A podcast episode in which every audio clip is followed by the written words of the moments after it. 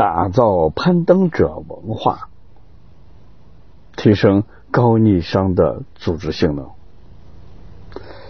人为所当为，不论个人得失，也不管有多少困难、危险和压力，这是人类的道德基础。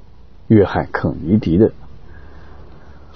在以往的公司野餐中，阿尔往往会很开心。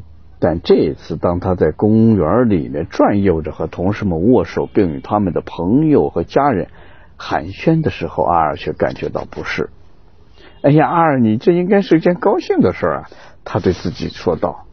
与此同时，他看着公司区域技术支持部的两百三十多名员工，而他是这个部门的副总裁。好吧，起码他们看起来很快乐。他边说边看着在公司激烈的排球决赛场上，员工们为两大强队加油助威时脸上所洋溢出来的无忧无虑，令人心烦。他们在争抢众人垂涎的橡胶玩具惨叫机，这是一个很搞笑的传统，是源于两个技术支持团队之间的比拼。他们比的是哪一队更会用惨叫鸡来逗乐。比拼渐渐结束，而惨叫鸡此时被帅气的戴上了奥克利墨镜，穿着麦西梦冲浪的短裤，变成了非官方的吉祥物，奖给了刚刚取得重大胜利的那一队。阿尔试着参与进去。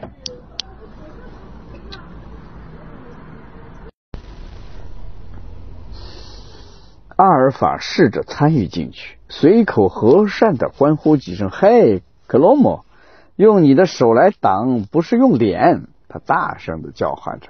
有几个人大笑起来：“嘿，特利，扣死他！”更多的人都笑了起来。阿尔努力了，但还是无法摆脱这种不适感。那天早些时候，他路过办公室去拿几样公司聚会要用的东西。他快速的浏览了自己的电子邮箱，打开他的朋友马克发来的一封信。马克是一位备受尊敬的工程师，碰巧受雇于埃菲尔公司的众多竞争对手中的一家。这封邮件里附带着一篇文章。讲的是解除电信行业管控的法规即将颁布，而这些法规可能会产生什么样的负面影响呢？马克像平时那样不动声色的把文章中的一段话标了出来，而正是这段话一直留在阿尔的脑海中挥之不去。这一法规将会重挫整个电信行业。文章作者是一位知名的商业专家，他如此预言道：“旧的规则将会消失，而那些仍旧按照老旧规矩办事的公司也会消亡。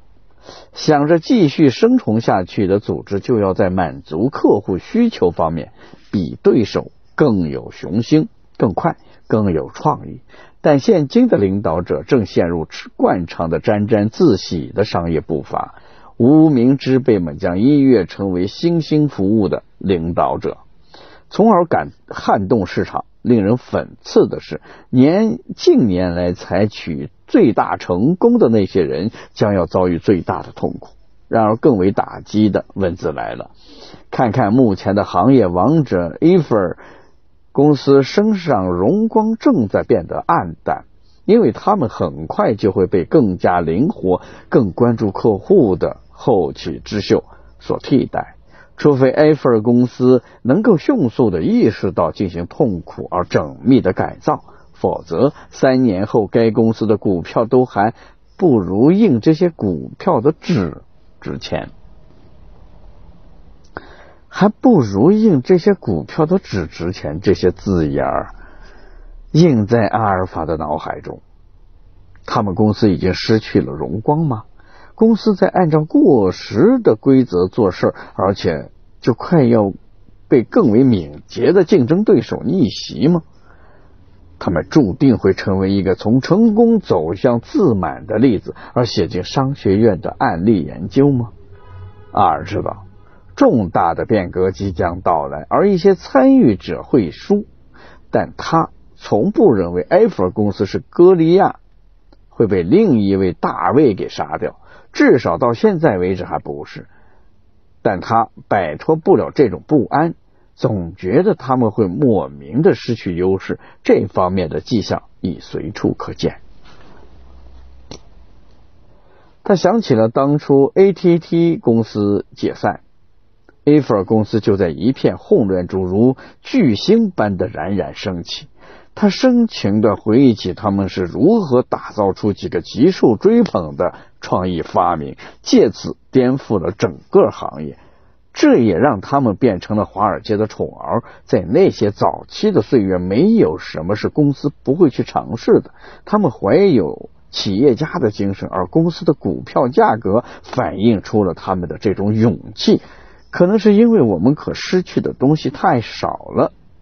二。暗自分析，并不是说他们的成功没有带来回报。早年 A 弗公司的办公地点只是一个经过粗略改装的仓库，所有的技术、销售、运营和客服人员都挤在这个屋子里面办公。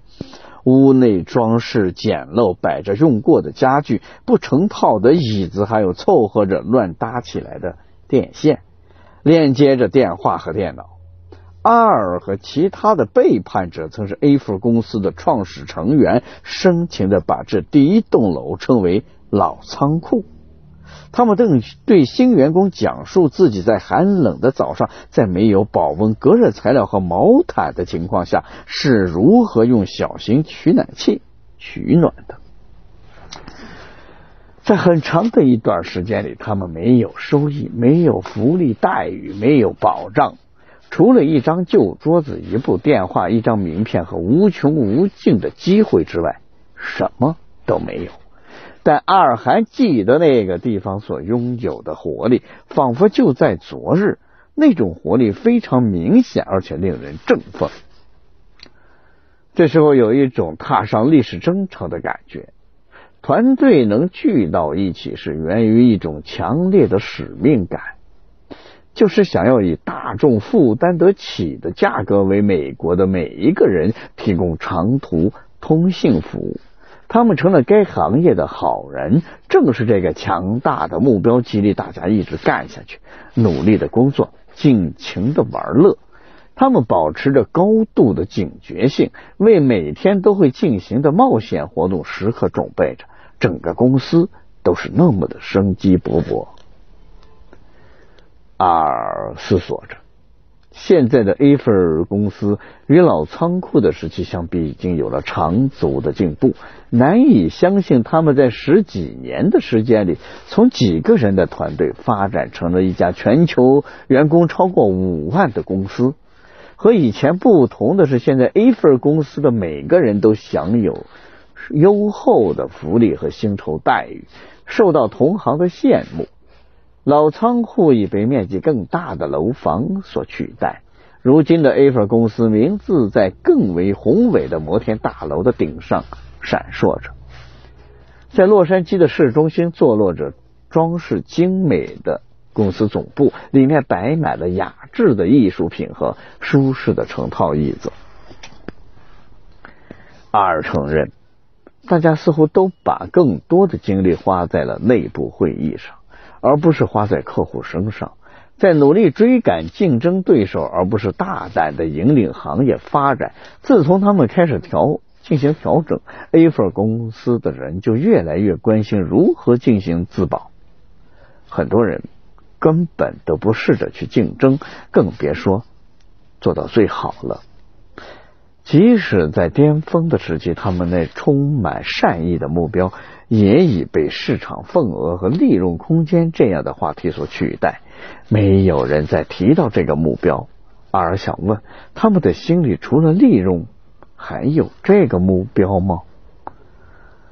他想起前一天公司自助餐厅的取餐区偶然听到的话。那么，你为什么会选择 A 福公司呢？一名销售人员在问另一个人。阿尔猜他是新招聘进来的一名技术员工，因为必须得承认这是一个很棒的地方。这个衣着光鲜的年轻姑娘满腔热情的回答道：“这里的人特别好，而且很明显你们过得很开心，而且这里不会嗯太紧张，你懂我的意思吗？”他说的没错，我们并没有哦太紧张。阿尔意识到这一点，还有多少人是像他这样想的？他想问：谁是因为我们这群人很好、有趣、不太紧张？